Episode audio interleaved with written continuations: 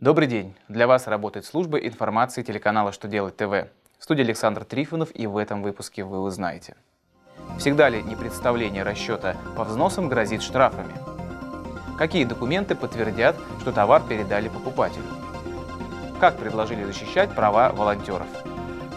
Итак, о самом главном по порядку.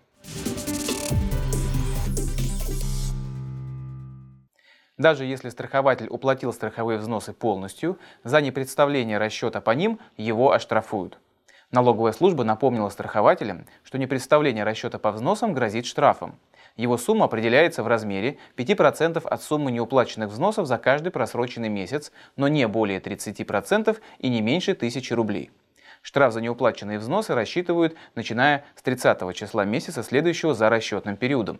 Если же неуплаченных взносов у страхователя нет – но он не представил вовремя расчет по ним, то его оштрафуют на 1000 рублей. При этом не стоит забывать, что даже такой штраф следует разбить на три части.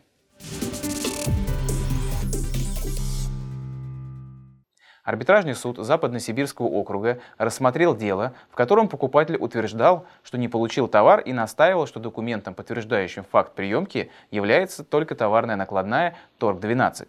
При этом с поставщиком подписали акт сверки, взаиморасчетов и счета фактуры с указанием на передачу и приемку товаров.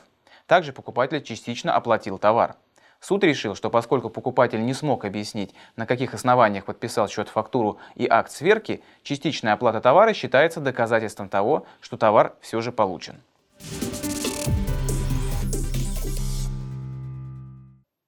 Госдума рассмотрит проект закона, определяющий правовые условия работы волонтеров.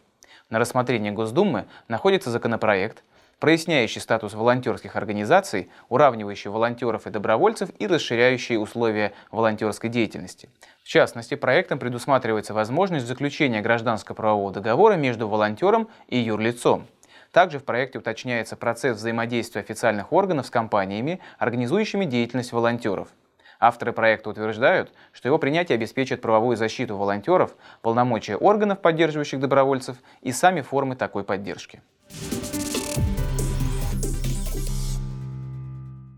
На этом у меня вся информация. Я благодарю вас за внимание и до новых встреч.